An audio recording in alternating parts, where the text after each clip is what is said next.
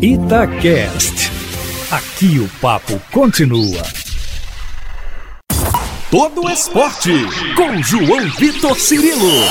No campo, na quadra, na piscina, no tatame, em todos os lugares. E aqui no Itacast. Um abraço para você que está conosco em todas as plataformas da Itatiaia. Estamos chegando para edição 78 do podcast Todo Esporte. Um abraço a você que nos acompanha em todas as nossas plataformas, em especial no canal da Itatiaia no YouTube e, evidentemente, na sua plataforma de áudio favorita. Tô aqui com meu parceiro Hugo Lobão para essa primeira edição de 2023 do podcast Todo Esporte, que eu acho legal, acho importante a gente fazer uma espécie de retrospectiva, uma análise do que aconteceu na nossa Superliga de Vôlei na primeira parte da temporada. A gente já tem alguns jogos equivalentes aí ao segundo turno, já nesse começo de temporada, mas que dá para dizer é que nós temos um domínio das equipes mineiras, do Sada Cruzeiro na Superliga masculina e do Praia Clube na Superliga feminina. É tema para a gente falar a partir de agora no YouTube, no Spotify, no Deezer, no Apple Podcast, no Google Podcast, onde você preferir nos acompanhar. Tudo bem, Lobão? Tudo bem, Cirilo. Sempre bom falar com você, sempre bom falar de vôlei e dessa primeira etapa da Superliga, que a gente sabe, é claro que o mais importante é o segundo turno, são os playoffs, mas que vai dando indícios, a gente vai entendendo qual que é o problema de cada equipe, o que é está dando certo, o que é está dando errado. A partir desse primeiro turno, são as equipes se preparando para a parte mais aguda da temporada e a gente vai fazer aqui um tentar fazer um diagnóstico que a gente está vendo desse primeiro turno da Superliga. Vamos começar pela masculina, que teve definição inclusive de Copa Brasil antes, né? Para quem não acompanha com certa frequência, a Copa Brasil é disputada pelas oito melhores equipes da primeira parte da Superliga. É, e aí, entre essas oito melhores equipes, estiveram três das quatro mineiras. A gente teve, vamos pela ordem, o Sada Cruzeiro como primeiro colocado, Campinas, o Vôlei Renata como segundo, o Minas em terceiro lugar, o SESI em quarto, Suzano em quinto, Guarulhos em sexto, São José em sétimo e o Araguari em oitavo lugar. Mudou um pouquinho agora com os primeiros jogos de 2023, mas para a Copa Brasil vai ser é, considerada, né? Está sendo considerada essa ordem do turno, já com alguns jogos definidos aí para a próxima semana, já na semana que vem. Esse podcast está sendo gravado e vai ao ar nesta sexta-feira, é, finalzinho dessa semana, né? Para você acompanhar, e aí podemos ter algumas alterações com jogos de fim de semana, enfim. Mas estamos considerando o que aconteceu no turno e vamos falar também da classificação que temos no momento da, da Superliga Masculina. Nós temos aí os jogos definidos aí para a próxima semana. No dia 25, três jogos. É, na próxima quarta-feira. O Itambé Minas enfrentando a equipe de Guarulhos. O jogo vai ser às quatro e meia da tarde na Arena da Rua da Bahia. Às sete horas da noite tem o Sada Cruzeiro enfrentando a equipe de Araguari. Às nove e meia da noite, o SESI vai receber a equipe de Suzano, duelo paulista. E aí no dia seguinte, no dia 26, às sete da noite, temos o outro desafio que temos aí pela frente para complementar essa etapa de fase quartas de final da Copa Brasil, o time de São José visitando o vôlei Renata de Campinas. Lobão, vamos lá fazer um diagnóstico do, do que aconteceu nessa primeira parte da masculina, com o Sada Cruzeiro líder absoluto, o Minas se mantendo ali entre os primeiros colocados. Vamos falar desses dois principais times, né, o Sada e o Minas, que há algumas temporadas já vem protagonizando as primeiras posições, o Sada é, dominante já há bastante tempo e o Minas se recolocando entre esses favoritos. Como você analisa as duas equipes, em especial o domínio do Sada Cruzeiro? Cirilo, eu acho que o Cruzeiro, como esperado, é a melhor, o maior investimento, é a melhor equipe. Então, num campeonato, como a gente fala, de pontos corridos, é muito provável que fique em primeiro e que é o que aconteceu e nas últimas temporadas também foi bem nos playoffs e ganhou.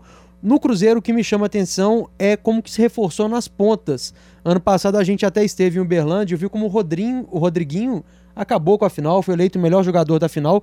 E tem o Lopes que dispensa comentários, o cubano que é muito bom ponteiro, de força.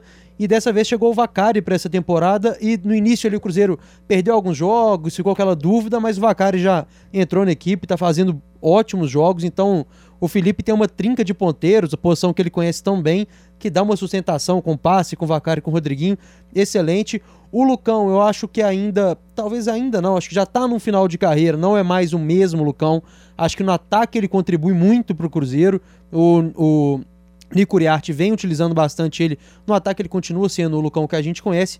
Talvez no bloqueio, a gente vai ver isso melhor nos playoffs, mas talvez no bloqueio o Cruzeiro tenha caído um pouco em relação ao Isaac, que tem uma movimentação hoje melhor que o Lucão na rede, mas sobre o Cruzeiro é aquilo, para não ganhar tem que ser uma zebra. A gente viu um tempo atrás aquela zebra no Riacho perdendo na época é o que virou Guarulhos, era Itapetininga. Itapetininga virou São José, enfim, é uma confusãozinha aí. É. Mas é atualmente é o time de São José que tá bem, inclusive, na Superliga. Exato, mas tem que ser uma zebra dessa, claro, na final, pega um Minas, pega um Vôlei Renata, e aí pode ter uma competição. Mas o Cruzeiro tá fazendo o que é esperado, o Sada Cruzeiro é muito forte, é o maior investimento, é um timaço cá entre nós.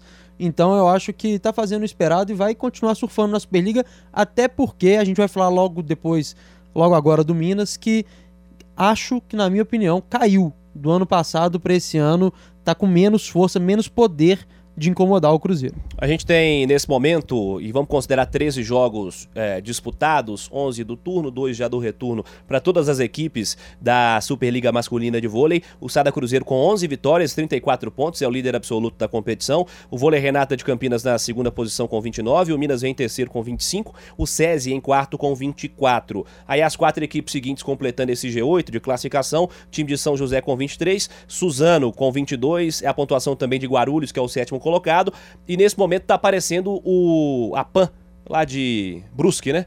Blumenau. Aliás, de Blumenau, melhor e, dizendo, Blumenau. E que tá contando com o retorno do Alan, que era é, a principal cara. contratação, não jogou toda a primeira fase da Superliga por conta de uma lesão gravíssima que ele sofreu e tá voltando. Então a tendência é que o Blumenau consiga aí se consolidar entre os oito primeiros com a volta do Alan, talvez o principal posto brasileiro hoje em atividade. É, cara, e é uma novidade importante para essa temporada a presença também do Alan, que teve uma lesão gravíssima, como você disse, tendão de Aquiles, uma cena feia pra caramba, coitado.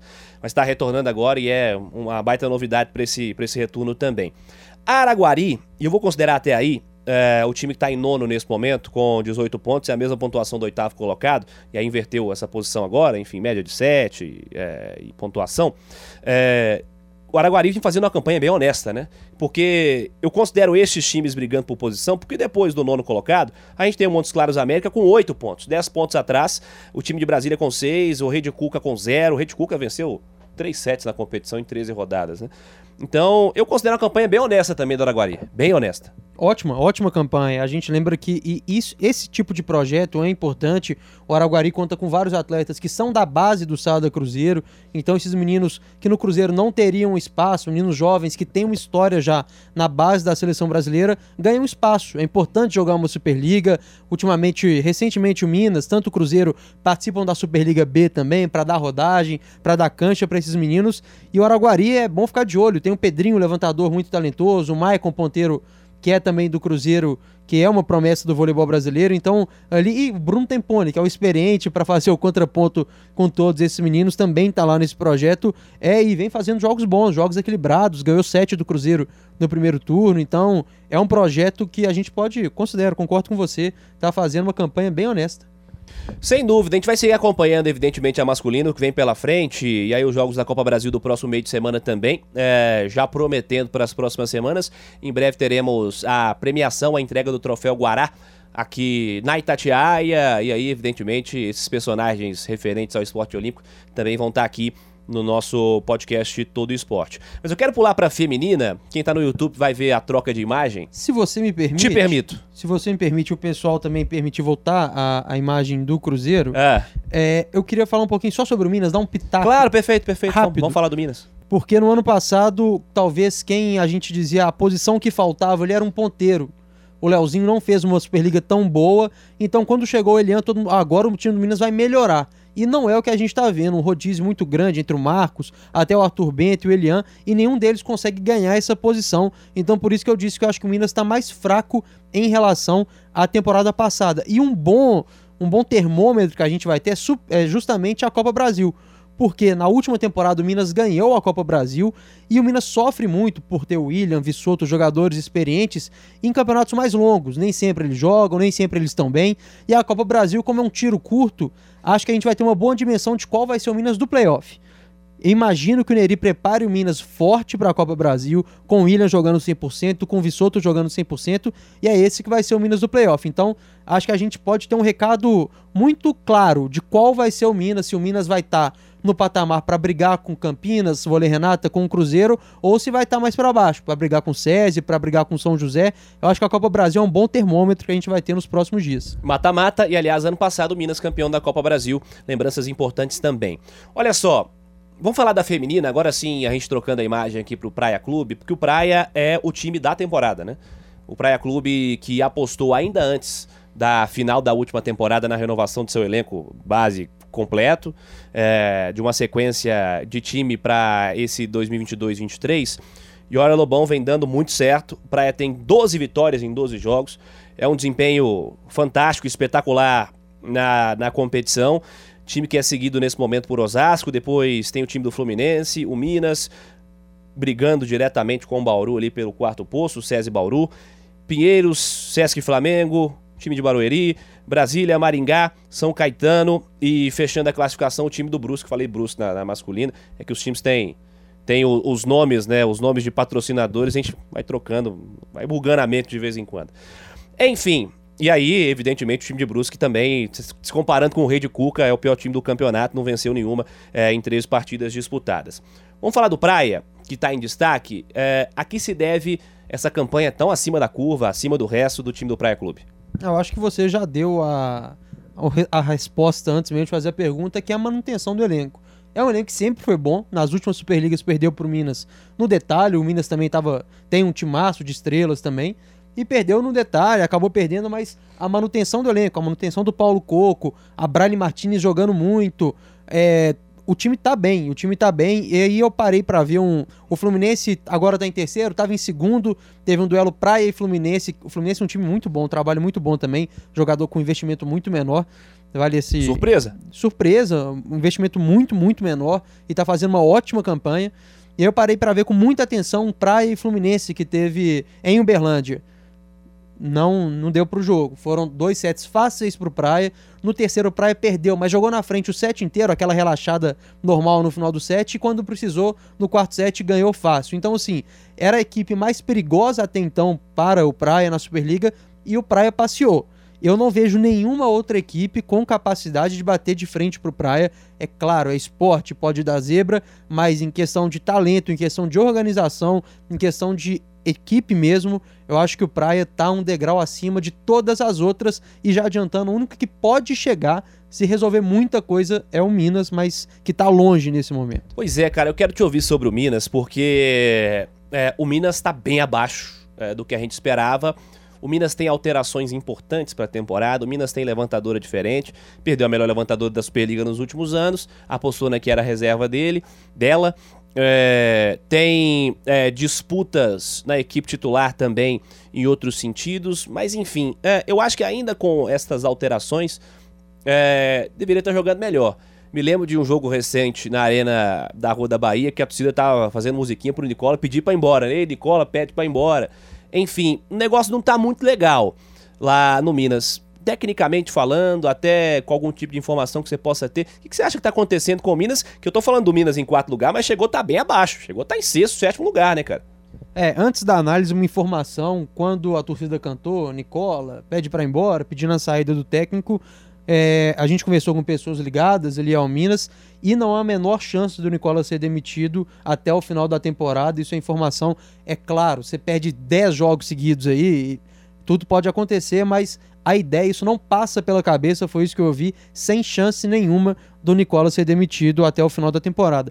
E aí eu acho que vale uma contextualização. Minas venceu as últimas três Superligas, era o líder do que seria o quarto título, poderia ser quando a Superliga foi interrompida pela pandemia. E mais o Minas vem num processo de queda, temporada a temporada, pelo menos na minha opinião.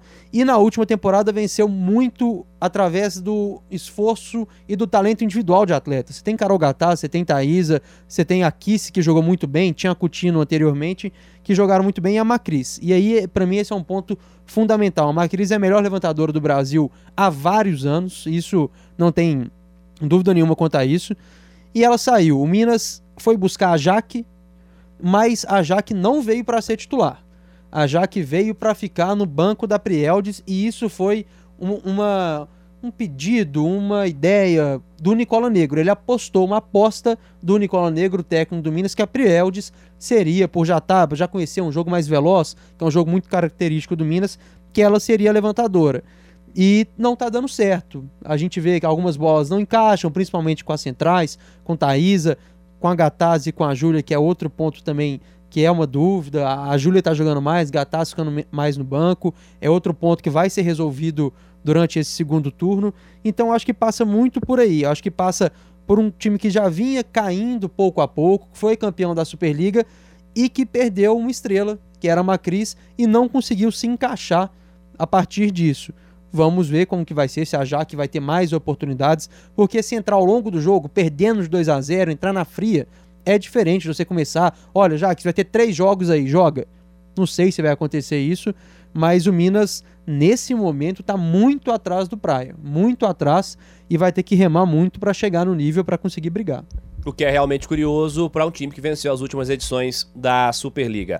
Lobão, seguimos acompanhando ao longo desse retorno, tem muita coisa pela frente ainda, ainda tem definição de Copa Brasil Feminina, que ainda não aconteceu, tem um jogo pendente aí do Minas com o César Bauru para definição de posicionamento, para definição de tabela, de jogos, Copa Brasil Masculina já na próxima semana e muitas rodadas pela frente ainda nesse retorno da Superliga. A gente vai acompanhando, vai informando e vai opinando, evidentemente, aqui no Todo Esporte. Seja sempre bem-vindo. Conto contigo, viu, Lobão? Não, contamos todos uns com os outros, vamos fazendo o é sempre um prazer estar aqui, então a gente vai sempre que puder, estamos aqui para falar sobre vôlei, esporte olímpico, tudo que der, a gente está aqui sempre. Essa foi a edição 78 do nosso podcast Todo Esporte, também em vídeo no canal da Itatiaia no YouTube ou na sua plataforma de áudio favorita. Agradecendo a você que esteve conosco, você que está no YouTube, deixa o like, deixa aquele joinha, que é importantíssimo, é fundamental pra gente, e deixa sua opinião, sua projeção, o que, que você está esperando do Sada Cruzeiro, do Minas, do Praia Clube no retorno da Superliga, sempre aqui. Neste espaço, o debate é sobre o esporte olímpico. Abraço a você. Você ouviu Todo Esporte com João Vitor Cirilo, seu esporte preferido passado a limpo.